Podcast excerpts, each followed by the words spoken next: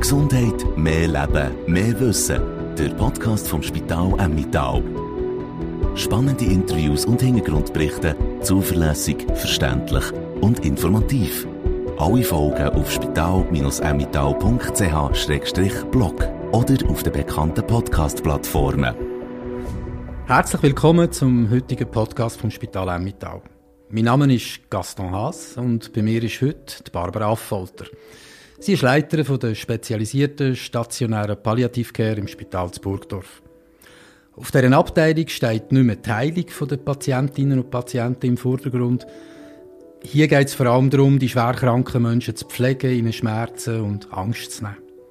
Und es geht darum, ein unterstützendes Netzwerk für die Zeit nach dem Spitalaufenthalt zu knüpfen. Grüße, Frau Affolter. Grüße, Herr Haas. Frau Affolter, als Außenstehende stelle ich mir eure Arbeit mit Menschen auf der spezialisierten Palliative Care als psychisch und emotional ziemlich schwierig vor. Können Sie überhaupt noch lachen, wenn ihr am Abend heimkommt? Ja, in der Regel geht es eigentlich ganz gut. Also klar, es gibt immer wieder die eine oder andere Situation, die man mit heimnimmt. Ich glaube, wenn das nicht mehr so wäre, wäre das auch nicht normal. Aber in der Regel ist es schon, dass man quasi mit dem Wechsel der Arbeitskleider zum Glück auch ein bisschen die Geschichten im Spital sein kann, dass man sich dann am nächsten Tag auch mit neuer Energie wieder kann, den Menschen, die dort sind, widmen Die sagen am nächsten Tag, am nächsten Tag, wie sieht so ein nächster Tag bei Ihnen aus? Wie sieht euch ein Arbeitsalltag aus, so ganz grob? Ich nehme an, es ist immer wieder unterschiedlich, aber so kann man da irgendwie so sagen, wie ihr das schafft, jeden Tag mein Arbeitsalltag unterscheidet sich echt nicht so groß vom Arbeitsalltag von einem normalen Internist oder Internistin. Das heißt, wir kommen am Morgen zusammen im Team, es wird die Übergabe der Nacht gemacht, man hört vor allem das, was halt Problem gemacht hat über die Nacht. Und nach Weiterbildung geht es dann daran, bei den Patientinnen und Patienten vorbeizugehen. Manchmal machen das die Stationsdoktor und Ärztinnen alleine manchmal zusammen mit jemandem von uns vom Kader. Und dann ähm, schaut man auf dieser Visite an, wo im Moment Probleme sind, tut Medikamente anpassen. Bei uns auf der spezialisierten Palliative Care probieren wir das eigentlich immer zusammen mit den Pflegenden zu machen, die, dass wir dort als Team bei den Patientinnen und Patienten vorbeigehen, was manchmal ein bisschen mehr ein Zirkel ist, aber ich glaube sehr wertvoll, weil man dann halt mit vier oder sechs Ohren mehr gehört als mit dem Mädchen. Was meint ihr, ein Zirkel? Was heisst das? Ja, die Aufgaben der Pflegenden sind ja da und unsere Aufgaben sind auch da und die muss man halt dann schon ein bisschen mehr aufeinander abstimmen, wenn man zusammen bei den Leuten vorbei will, als wenn das quasi jede Profession für sich alleine macht. Aber ich glaube, das interprofessionelle Zusammenarbeiten ist eines der Kernstücke der Palliative Care, dass eben nicht eine Profession Patienten alleine betreut oder parallel die Patienten betreut werden. Und darum liegt mir das sehr, sehr am Herzen, dass wenn immer möglich man auch die Visite zusammen macht. Sie sagen, Sie besuchen nach dem Rapport, sage ich jetzt mal am Morgen, was ist Gang in der Nacht, da hat er die Informationen, jetzt besuchen ihr die Patientinnen, die Patienten. Ähm, wie viel sind das im Schnitt? Wie viele Leute äh, brauchen diese Art von Behandlung bei euch? Ich weiß nicht, ob die dass die Zahlen übereinstimmen. Also wir haben im Moment im Schnitt ungefähr vier Bett zur Verfügung. Kommt ein bisschen darauf an, wie die Kapazität sonst auf dieser Abteilung, die Palliativbetten sind auf der Privatabteilung eingebettet, wie, wie sonst die Kapazität und die Belastung von, von der Pflegefachleute aussieht. Mir geht davon aus, dass 20 Prozent der Patientinnen und Patienten spezialisierte Palliative Care Bedürfnisse hätten. Das hätten? Hätten, genau. Das heisst natürlich, dass wir mit unseren vier Betten wahrscheinlich das nie abdecken können. Dort ist aber ehrlicherweise so, dass wir in der Schweiz sowieso noch nicht so weit sind, dass Palliative Care in dem Sinn akzeptiert ist, dass es nicht teilweise sechs von den Patientinnen und Patientinnen, Angehörigen oder auch von den Fachpersonen, sagen wir mal so, eher mit Vorsicht angewandt wird. Und darum ähm, so die Anfragen, die wir im Moment bekommen, das, was offensichtlich auf dem Tisch liegt, das können wir mit diesen vier Betten knapp bewältigen. Was sind das für Menschen, die ihr betreuen? Wie alt sind die? Wie, ja, was haben sie? Die Menschen, die wir betreuen, sind von sehr unterschiedlichem Alter. Also wir haben von ganz jungen Patienten, also jungen halt wirklich 25, 30, 40 bis hin zu wirklich betagten Leuten. Im Moment ist bezüglich Verbreitung von der Palliative Care immer noch so, dass es vor allem onkologische Patienten sind, die wir auf dieser Abteilung betreuen. Also Krebspatienten. Genau, ob schon ich genau, sehr gut mittlerweile weiss, dass auch Patienten mit Herzkrankheit oder Patienten mit Lungenkrankheiten eigentlich die gleichen Bedürfnisse auch haben.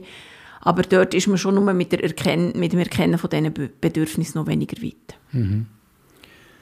Jetzt haben wir von Palliative Care geredet. Ähm, der leitet oder hat, hat, baut sie auf? Die stationäre, sagt mir, wie heißt sie genau?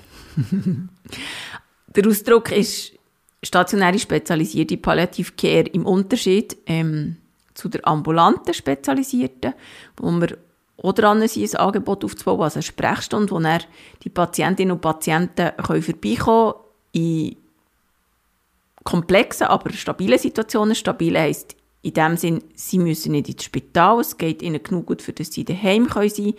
Aber es kommen halt vielleicht Beschwerden, die man anschauen sollte. Es stehen Fragen im Raum. Und das ist ganz ein grosser Teil der Palliative Care, dass man zusammen Fragen und Entscheidungen, die könnten entweder jetzt oder im Verlauf der Krankheit anstehen, dass man die bespricht. Oder eben es geht darum, dass es mehr Unterstützung braucht.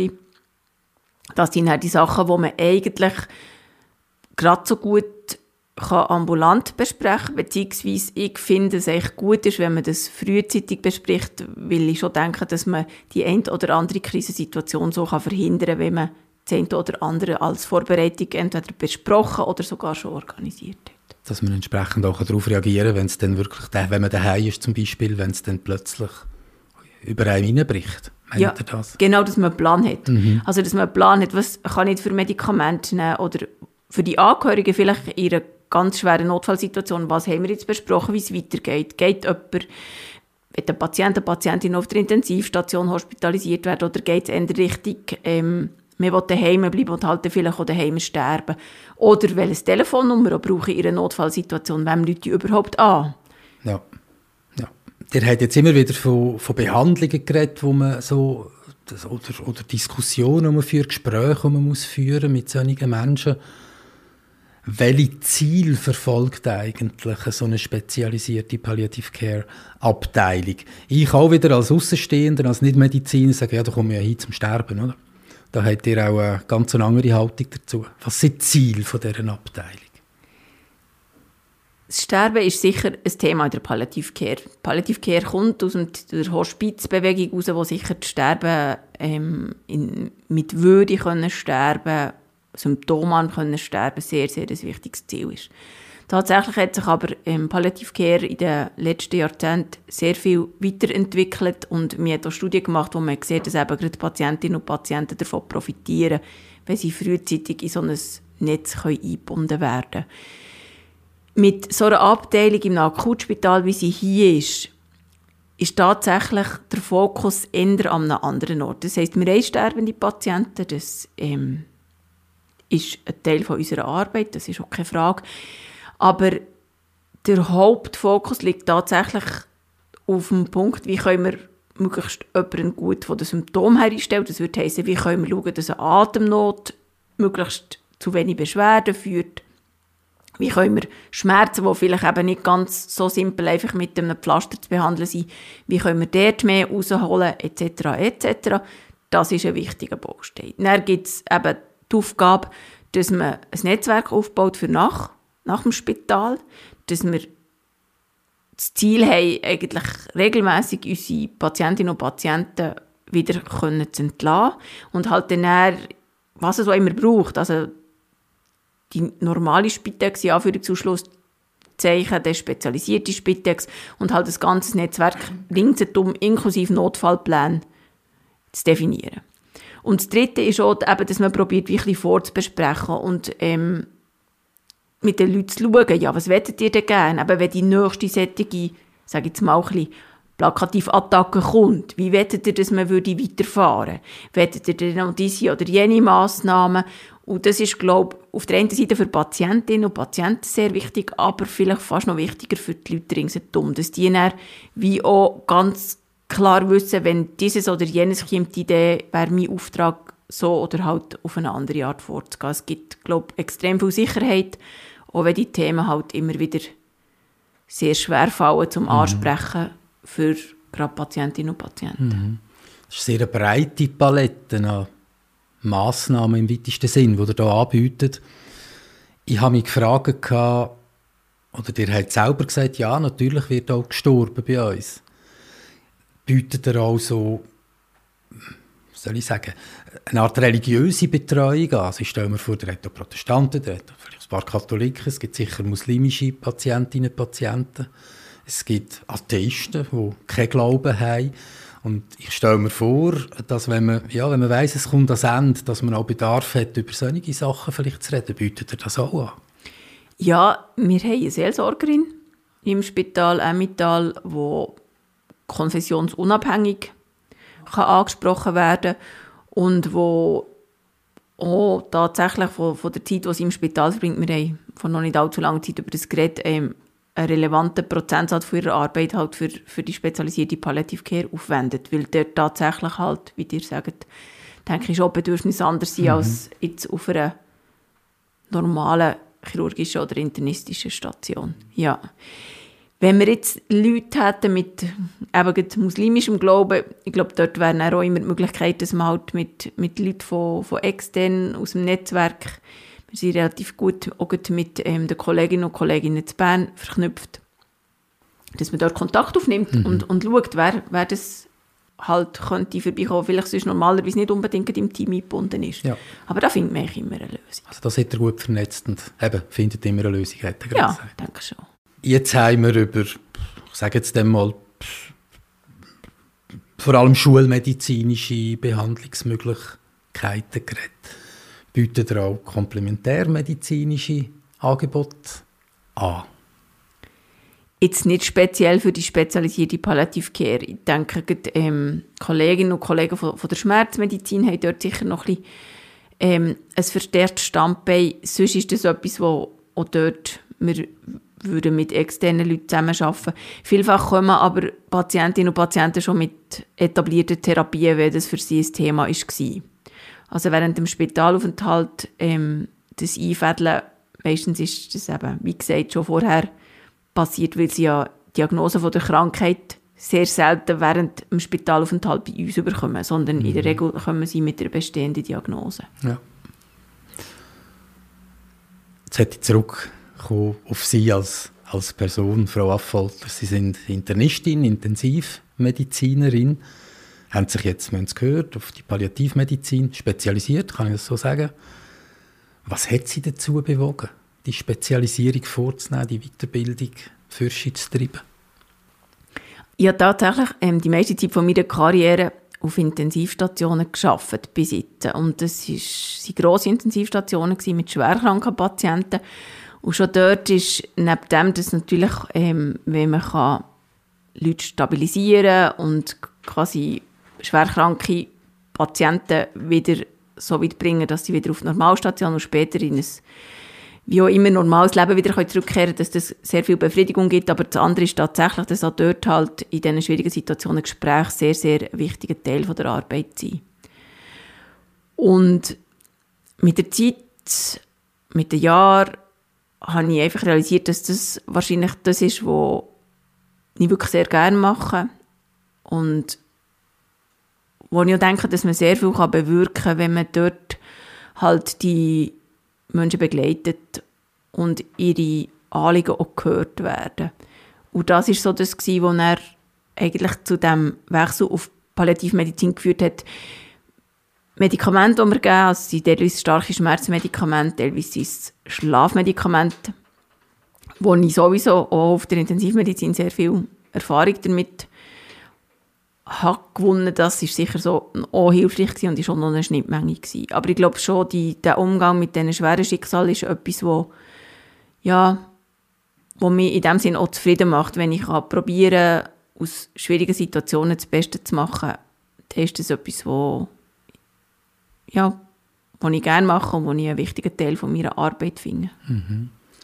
Der hat vorher im Gespräch mal gesagt, in der Schweiz sind wir allgemein, nicht jetzt hier in Burgdorf, allgemein noch nicht ganz so weit mit Palliative Care. Und wenn ich jetzt gerade so gehört habe reden, habe ich so den Eindruck, der, der hat ein sehr umfassendes Bild von Medizin. Ich behaupte jetzt, ich hoffe, es tut mir dann da niemand an Karren fahren wegen dem, vielleicht ein bisschen breiter als gewisse Fachkolleginnen oder Fachkollegen in anderen Spitälern auch das haben. Ich sage es ein bisschen provokativ. Ein Chirurg, der, der macht auf, nimmt etwas raus, macht wieder zu.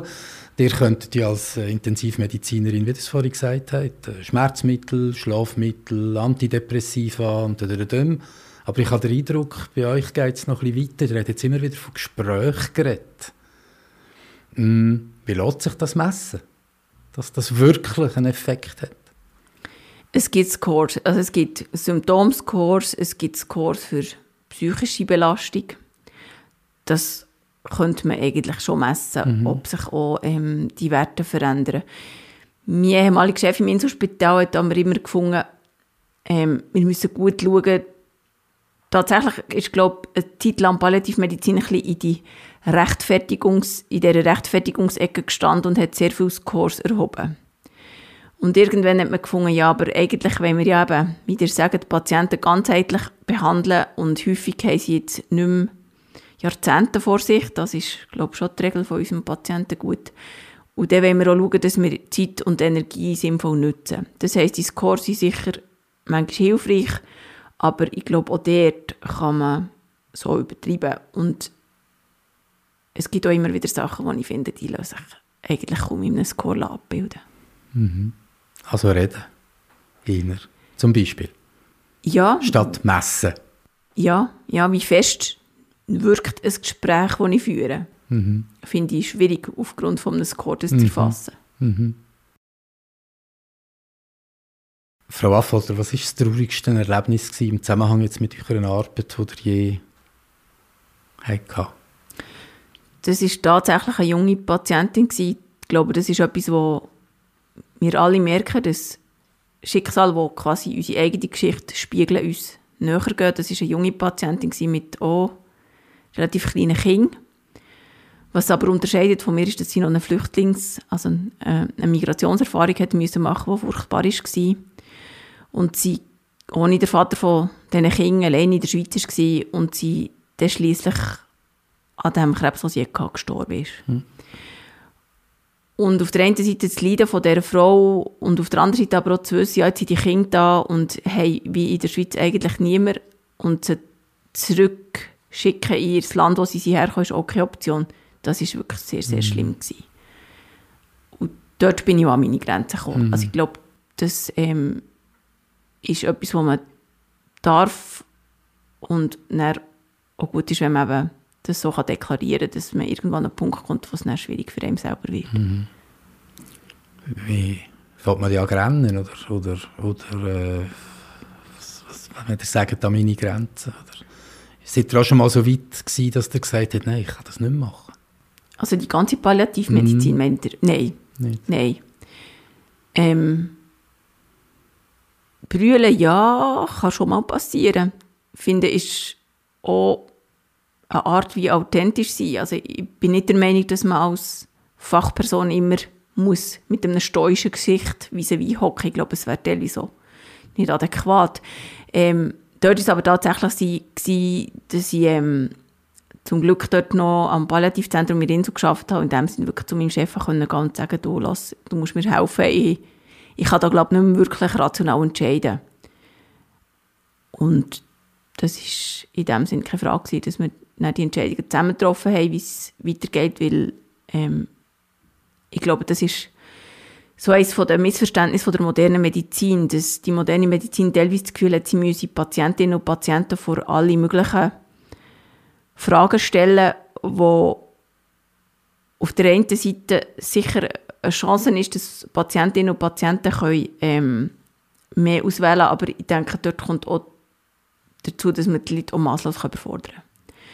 Und ich glaube, das ist etwas, wo auch unsere Aufgabe als Ärzte ist, dass die Auswahl, die wir den Patientinnen und Patienten präsentieren, wie auch tatsächlich eine sinnvolle Auswahl ist und man sich vorher überlegt, was macht jetzt wirklich in dieser Situation Sinn, was ist medizinisch indiziert.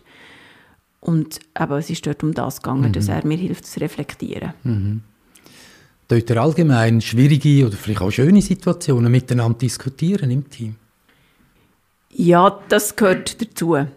Ähm, wir haben regelmäßige Supervisionen, die, finde ich, auch nötig sind. Einfach für das ganze Team, um auch mal die teilweise wirklich schwierige und belastende Geschichten im Team zu reflektieren, wo wir ähm, einen Psychiater haben, der uns dort coacht. Und dementsprechend auch Sachen kann auflösen kann, die wir vielleicht nicht verstanden haben, warum das, das jetzt das eine oder andere so abgelaufen ist. Also das ist etwas, was sehr wertvoll ist und glaube auch sehr wichtig ist, dass Menschen, die Palliative Care als Fachpersonen machen, dass die psychisch gesund bleiben in mhm. dem Ganzen. Ja. Was bereuen Menschen am Ende von ihrem Leben, wenn sie wirklich wissen, jetzt, jetzt geht es zu Ende? Was bereuen sie am meisten? Ich stelle die Frage nicht so oft. Ich stelle, ich probiere den Fokus mehr auf das zu legen, was machbar ist. Also es gibt in der Palliative Care so das Modell von der Salutogenese, dass es immer auch gesunde Anteile gibt. Und quasi jeder Mensch noch irgendwo Möglichkeiten hat. Und ich stelle lieber die Frage nach, was können wir noch machen und was ist noch möglich. Mhm. Für Leute, die dieses Thema interessiert, gibt es ein Buch genau, von einer australischen äh, Pflegefachperson, die dort die Frage gestellt hat, wo es eben unter anderem darum geht, mir zu viel geschafft, mir zu wenig Zeit mit mhm. der Familie verbracht, solche Themen sind dort drin. Mhm. Aber eben, wie gesagt, ich versuche tatsächlich den Fokus nicht so auf das zu lenken, wo nicht ist, also nicht defizitorientiert, sondern tatsächlich den Fokus auf das zu richten, was möglich ist und aus dem quasi wie das Beste zu machen. Mhm. Also wenn sich jetzt jemand wünscht, ich will noch einmal mein Lieblingsdessert haben oder äh, ganz, ganz, ganz einfache Sachen, dann solche Wünsche versuchen, die zu erfüllen. Burgdorf bin ich erst seit dem Mai, darum ist mein quasi Erfahrungsschatz aus der Insel noch ein grösser als der von Burgdorf. Aber Bern haben wir teilweise wirklich probiert, noch Flugreisen zu organisieren und solche Sachen, weil Patientinnen und Patienten haben das Gefühl hatten, ich kann jetzt einfach nicht so sterben, ich muss noch dieses oder jenes. Mhm. Ähm, hat der Eiffelturm noch nie gesehen oder irgendwie so? Ja, meistens waren es natürlich nicht persönliche Kontakte, gewesen, ja. oder Familien, die verstreut sind mhm. oder solche Geschichten. Ja. Oder wie auch halt haben, sterben. Mhm. Für Leute, die migriert waren, aus irgendwelchen Gründen, oder? das ist teilweise ein Thema, wo, wo man auch Anschlusslösungen gesucht hat für die, dass die dann in ihrem Ankunftsland wirklich gut betreut sind. Da bietet ihr Hand an? Haben wir tatsächlich gemacht. Puh. ja. ja. Jetzt bin ich fast ein bisschen sprachlos gerade. Das ist ja grossartig. ja, ja, wobei man muss sagen, wenn die Anliegen zu häufig kommt, dann wäre es dann tatsächlich ein zeitliches Problem. Oder? Also das ist die mhm. Sache, die extrem viele zeitliche Ressourcen gekostet haben und man halt einfach in ganz speziellen Situationen ja. gemacht hat. Ja. Mm, wenn ihr euch im Bekanntenkreis erzählt, jemand, der halt nicht so gut kennt, was ihr macht, wie reagieren da die Leute? Ja, doch gelegentlich mit Betroffenheit und so ein bisschen eben, ja, ui, ist ja furchtbar, das könnte ich nie, das ist ja schlimm. Und dort ist wirklich halt, sage ich Ihnen das, was ich euch vorhin auch gesagt habe, ich denke, ähm, Leute, die Unterstützung, von Unterstützung können profitieren und auch wenn es darum einfach geht, ähm, aus einer schlechten Situation ein bisschen etwas Besseres rauszuholen, dann ist doch das eine schöne Aufgabe, die einem auch sehr fest zufrieden machen kann. Oder vorhin sind wir kurz darauf gekommen, dass der Tod halt über allem ja, schwebt, ist fast ein bisschen zu viel. Aber er ist, er ist immer echt präsent. Hm, was meint ihr, wieso verdrängt unsere Gesellschaft den Tod so schon fast konsequent? Er wird ausblendet verschiebt das weg wo ein, von einem. Und dabei wissen wir ja, ja, Tod ist Teil des Lebens. Also wir fangen an mit der Geburt und wir, wir, wir, wir sterben eigentlich. Alle. Das ist super demokratisch, der Tod. Oder? Ähm, warum ist das so? Oder ist das nur ein Eibe? Ist das immer so? Und Nein, ich glaube, es ist nicht immer so gewesen. Und tatsächlich glaube ich auch, dass es sogar in der kleinen Schweiz kulturelle Unterschiede gibt im Umgang mit dem Tod. Also dass es tatsächlich ähm, Gegenden gibt, wo der Tod noch viel mehr zum Leben gehört als an anderen Orten. Ein Zeitchen, eben, ich habe in Basel gearbeitet, ein paar Jahre, habe in Bern gearbeitet, ein paar Jahre und ich finde schon, es ist ein Unterschied. Gerade in Basel habe ich es extrem gespürt, dass ich das Gefühl hatte, ähm, man muss doch alle Möglichkeiten ausloten und mich ähm, eben, möchte so lange wie möglich leben und Jesus Gott sterben gehört gar nicht zu den Themen, wo man je sich darüber Gedanken gemacht hat.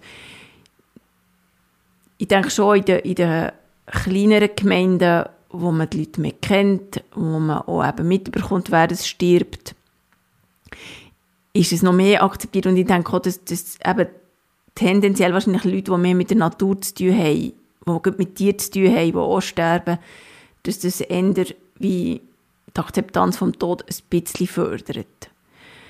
Und dann glaube ich halt, ist unsere Gesellschaft so dermaßen auf jung und leistungsorientiert trimmt, dass wir uns wie die Gedanken, dass es irgendwann limitiert sein könnte, die können wir und wollen wir uns nicht leisten.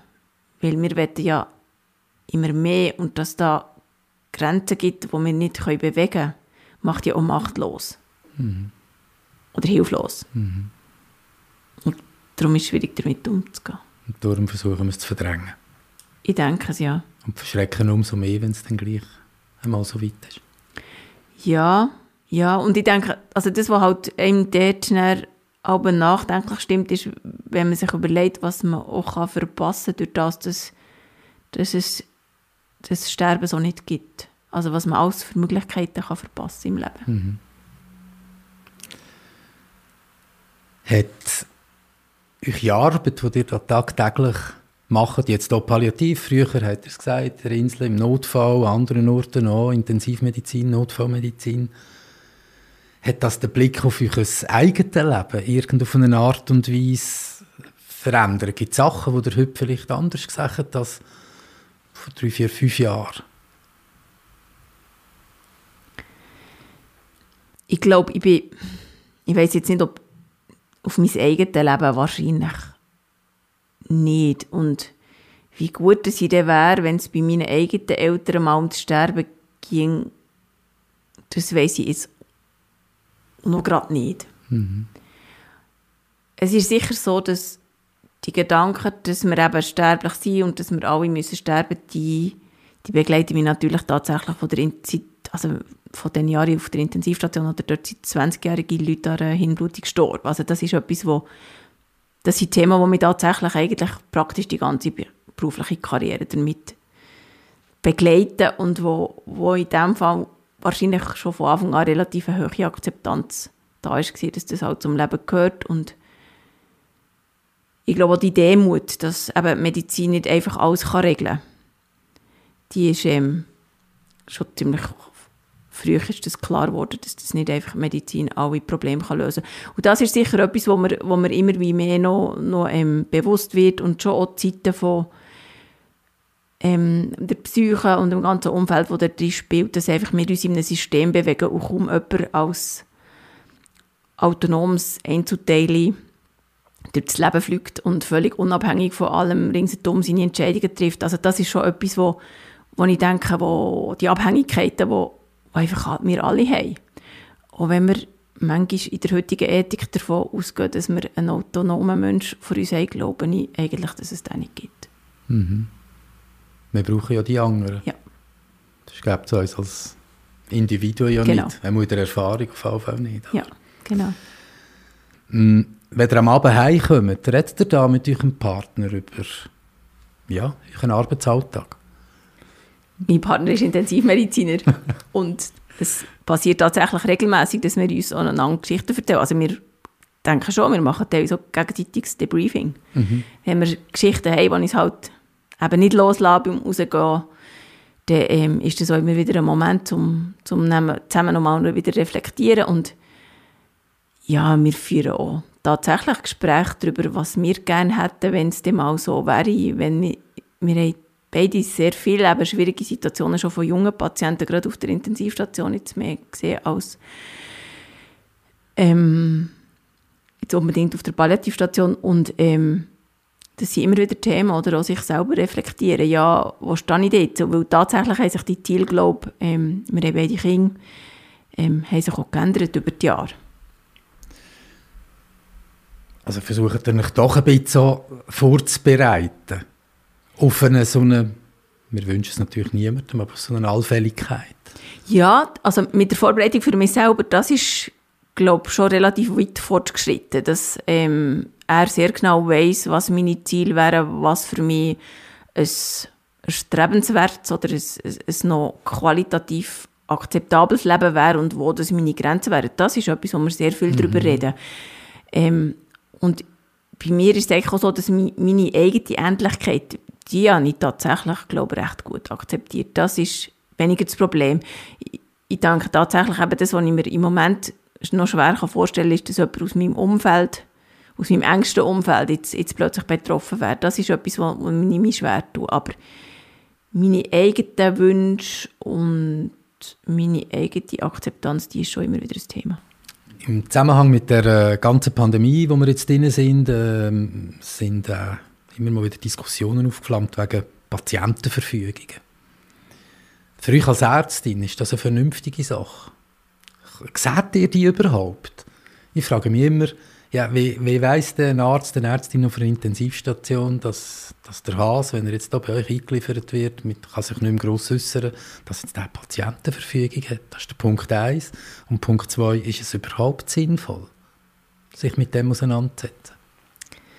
Der Punkt 1 ist tatsächlich so, dass wir eigentlich einen Auftrag haben, als Ärztinnen und Ärzte, eure nächsten Angehörigen danach zu fragen und man die Möglichkeit hat, technisch quasi wie dass es eine Patientenverfügung gibt, auf dem Krankenkassenkärtchen zu hinterlegen. Bloß sind die Geräte, dass man das erkennen kann, nicht wahnsinnig verbreitet. Das heisst, sehr anspruchsvoll, ähm, gerade innerhalb von der ersten Stunde an eine Verfügung zu haben, aber in der Regel bekommen, sie dann, bekommen wir sie mittelfristig schon. Patientenverfügungen als Tool finde ich eigentlich die Idee, dass man sich vorher Gedanken macht, was wäre mir wichtig und was ist mir vielleicht weniger wichtig oder wo sie auch ganz klare Grenzen vermitteln. Das finde ich eigentlich sehr guten und wichtigen Ansatz. So wie die Patientenverfügungen im Moment in der Schweiz formuliert sind, auch so wie die Vorlagen sind, sie sind tatsächlich für die Intensivmedizinerinnen und Intensivmediziner noch mehr als für quasi Ärztinnen und Ärzte auf, ich sage jetzt mal in Anführungs- und Schlusszeichen, normale Stationen eine Herausforderung.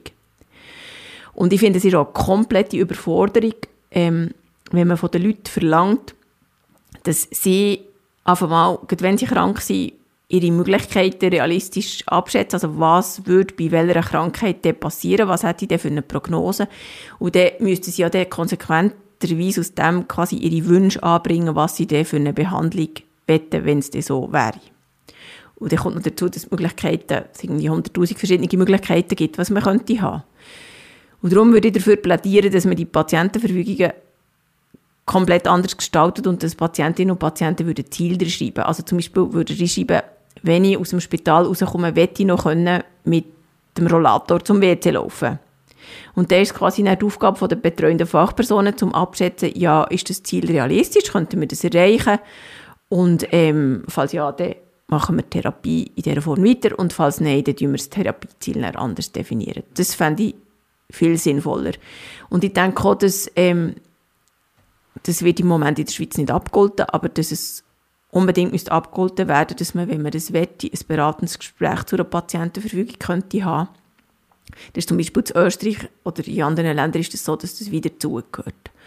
Und ähm, häufig merken wir halt auch, wenn wir die Verfügungen anschauen, dass es dann tatsächlich Widersprüche in der Verfügung selber inne hat, wo ich denke, wo man eine gute Information könnte auflösen könnte. Aber eben, nochmal, ich glaube, grundsätzlich ist der Ansatz falsch. Ich glaube, man sollte in diesen Verfügungen können Ziel formulieren und nicht sollen sich zu Massnahmen äußern, ähm, weil das einfach eine Überforderung ist. Was mir aber auch noch wichtig ist, und zu diesem Thema gibt es Studien von der Intensivmedizin, ist, dass Patientenverfügungen tatsächlich auf die Angehörigen, die ja im Fall von einer Urteilsunfähigkeit befragt wurden, also Urteilsunfähigkeit meint, die Patientin oder der Patient kann sich nicht mehr selber äußern, zu dem, was er will oder, oder nicht will, ähm, dass es halt für die Angehörigen entlastend ist. Und ich glaube, das ist halt auch ganz ein wichtiger Punkt. Wir wissen, dass ähm, sehr viele, wenn sie Patientinnen und Patienten, also Angehörige auf der Intensivstation hatten, auf der einen Seite die Betroffenen, aber eben auch ihre Angehörigen posttraumatische Belastungsstörungen haben von dieser Zeit dort. Und es gibt tatsächlich Hinweise, dass die, wenn man wenigstens auf eine Verfügung zurückgreifen wo schwarz auf weiß steht, was die oder der hätte wollen, dass das ein bisschen entlastet. Mhm. Und darum denke ich schon, dass man das Instrument beibehalten aber man sollte es ändern. Mhm. Frau Affolter, wie finden Sie Ausgleich zu Ihrer Arbeit? Gehen Sie joggen, fahren Sie Velo, fahren Sie Töff, ich weiß auch nicht. Gehen Sie Fallschirmspringen? Was machen Sie, um können abschalten? Ich gehe tatsächlich joggen, wenn es irgendwie geht. Bewegen tut mir sehr gut. Also, es kann joggen sein oder es kann auch einfach voraus in den Garten eine Stunde gehen, gehen ausreissen mhm. sein.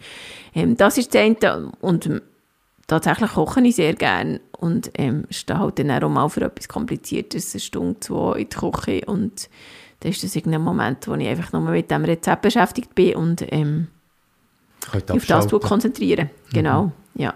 Und dann eben, habe ich Familie daheim, von dem her ist immer, ist immer etwas los und dort ist man schon auch gezwungen, die Kinder fordern sie ja ein. Also die merken genau, wenn man zwar körperlich, aber nicht geistig anwesend ist und die fordern das dann ein und sagen so, und jetzt, jetzt bin ich hier da und jetzt kümmerst du dich gefälligst um mich. Und das ist sicher in dem Sinn die wirksamste Art, ähm, können abzuschalten. Wunderbar. Dann danke ich euch, dass ihr da seid, Frau Affolter. Merci vielmals für das Gespräch. Danke euch auch. Mehr Gesundheit, mehr Leben, mehr Wissen.